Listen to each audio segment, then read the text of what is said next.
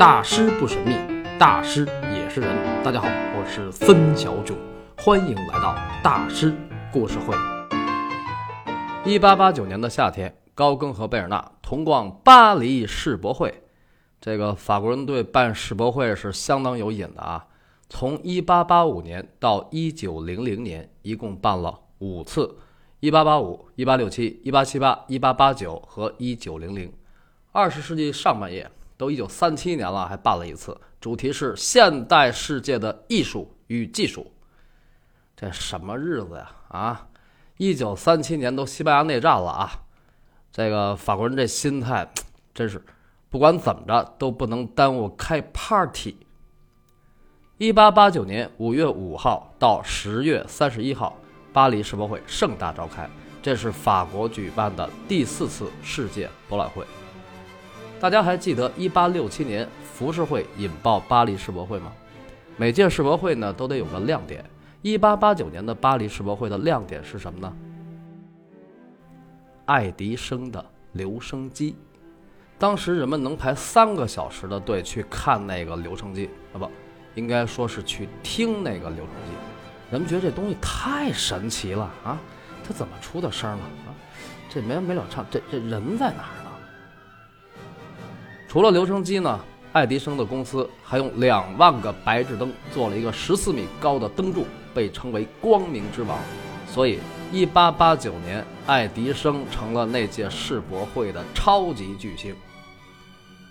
但是我个人认为，这届世博会最牛最牛的地方是开启了一个新时代——汽车时代。两个德国人，一人带去了一辆汽车。格特利布·戴姆勒带去了世界上第一辆四轮汽车，卡尔本茨带去了世界上第一辆三轮汽车。三十七年以后，也就是一九二六年，戴姆勒奔驰汽车公司成立。大家听着这些，就是汽车呀、留声机呀、白日灯什么的。那一八八九年巴黎世博会的主题应该是叫“工业让未来更美好”，对吧？No，这届世博会的主题是法国大革命。一七八九年到一八八九年，纪念法国大革命一百周年。但是人们来看会，肯定不是为了纪念法国大革命的，对吧？最开始人们也不知道世博会上有什么汽车呀、留声机呀。大家从四面八方赶来，首先是为了一个共同的目标，就是看塔——埃菲尔铁塔，当时叫巴黎铁塔。这座铁塔是为了一八八九年巴黎世博会专门而建。其实建塔这个事儿呢，五年前政府就定下来了，三年前就全球竞标征集方案了。最终，法国设计师亚历山大·古斯塔夫·埃菲尔的三百米的通天塔方案中标。埃菲尔带着他的 team 下定决心，排除万难，建成了这座永载史册的丰碑。我这么说绝对不是吹捧啊，这座铁塔建的是相当相当的不容易，技术难度就不说了啊，就法国政府那条件之苛刻，就令人发指。这塔又得能赚钱呐，又要好拆卸，啊，他们本来是打算开完世博会把这塔拆了搬走，还有呢，只给百分之二十的预算，其余的钱你们自己找。这这政府真是太鸡贼了啊！埃菲尔真是爷们儿，这些条件统统答应。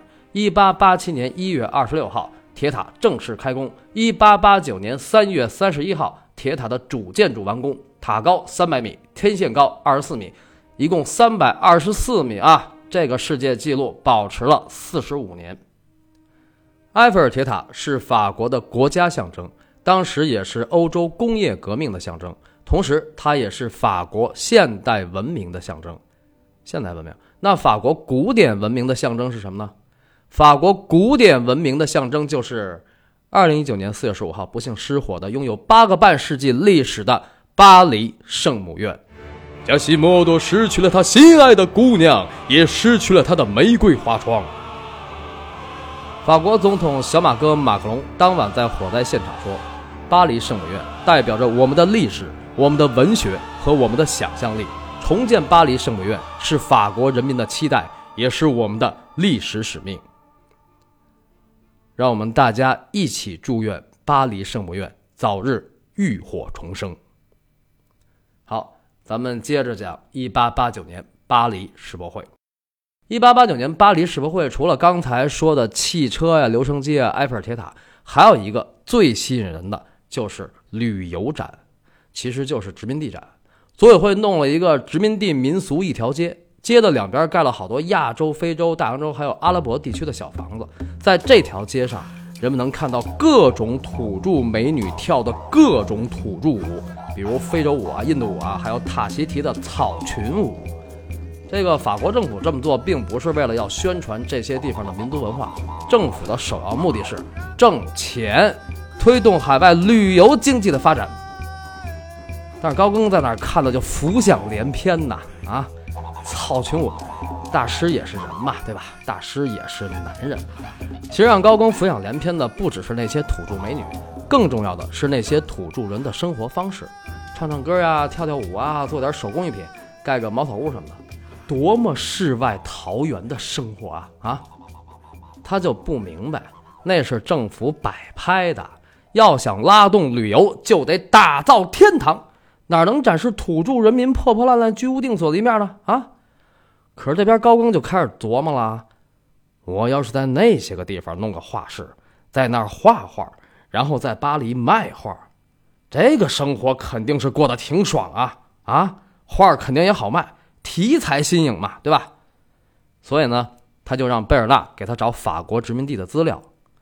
贝尔纳不愧是神通广大呀，给他找了一堆书，有一本就叫《法国殖民地》，其他的呢就是法国殖民部为1889年巴黎世博会印刷的各个殖民岛国的手册。这个小贝真是个热心的人啊。那么高更真的是从骨子里向往土著人的生活吗？这个当时不好说，其实他主要是受到一本小说的影响，叫《落地的婚姻》，也叫《罗蒂的婚姻》，是一部自传体小说，说的是那个作者在塔希提的浪漫爱情故事。书里说，塔希提的毛利人原始淳朴、自给自足，过着无忧无虑的伊甸园生活。高更被这本小说深深的吸引，准确的说，他是被小说的作者深深的吸引。高更想。你看看人家啊，人家过的是啥日子？我也得活成那样。哪样啊？洛蒂的婚姻发表于一八八零年，作者是法国小说家路易·玛丽·朱利安·维奥，笔名皮埃尔·洛蒂。洛蒂一八五零年出生，岁数跟高更差不多，而且他也是从小有个水手梦。但是跟高更不同的是，他的事业很顺利。洛蒂后来成了一名海军军官，往返于大西洋、太平洋、印度洋之间。然后边走边写，三十岁从海军军官成功转型为文坛名人。啊，当然，落地的书主要是三十岁以后写的啊，其中还有一本关于中国的书，叫《北京的末日》，一九零二年出版，说的是英法联军火烧圆明园的事儿。那高更就太羡慕落地了，不光能边走边写，关键还能边走边爱啊啊！基本上落地每到一个地方都谈回恋爱。这个不知道真的假的啊，反正落地很多小说里是那么写的。这这个太爽了啊，又不用为钱操心，还爱情事业两不误。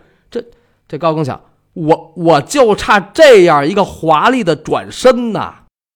所以呢，逛完世博会，他又回到勒普尔迪继续努力画画。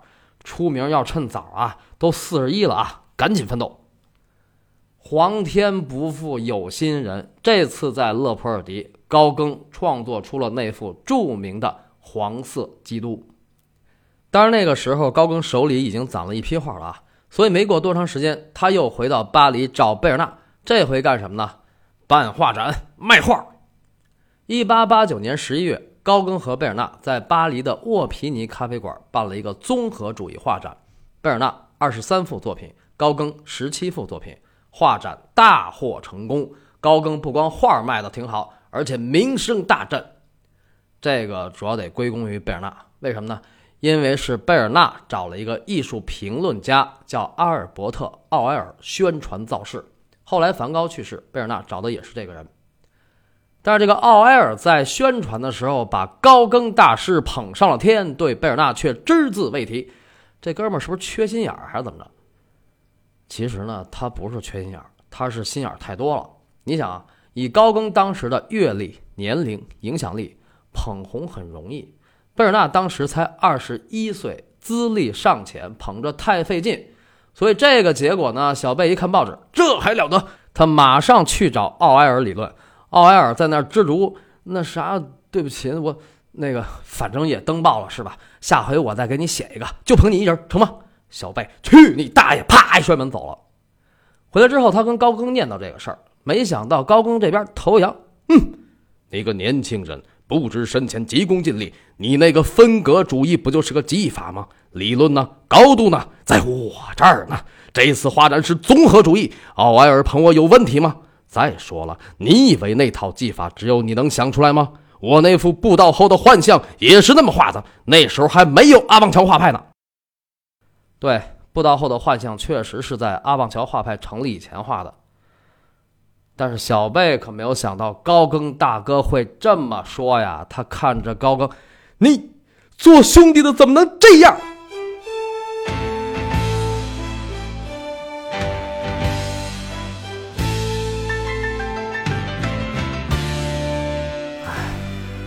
世上没有几人能做到苟富贵勿相忘啊！大师也是人。虽然高更说的也有道理，虽然贝尔纳当初找高更成立阿旺桥画派，多少也有借势的目的，但是这回老高多少有点欺负小孩的意思，因为他太孤傲了。老高，你也不想想，小贝帮过你多少啊啊！包括这次画展作品大卖，要不是小贝找媒体，你能牛到哪儿去？虽然你有才华有思想，但局势局势有局才能有势啊！这个局不是小贝给你攒的吗？平心而论，综合主义里应该有贝尔纳一半的功劳，你不应该一人独霸。况且，早在1886年阿旺桥的时候，贝尔纳提出的艺术极简观念确实引导和启发了高更。虽然他比高更小二十岁，但他确实是高更生命中的一个贵人。哎呀，老高啊，做人不能不厚道啊！但是，谁让他是高更呢？但贝尔纳可是气得两眼冒火，小脸刷白啊！好，姓高的，算你狠！咱们走着瞧。小贝当然不可能说出斧头帮的话了，但是他后来确实是那么做的。四年以后，高更塔西提归来，在巴黎举办个人画展，贝尔纳对高更是一顿狂啐，不光啐他的作品，还啐他的人品。哎，那没办法，这是高更自己作的。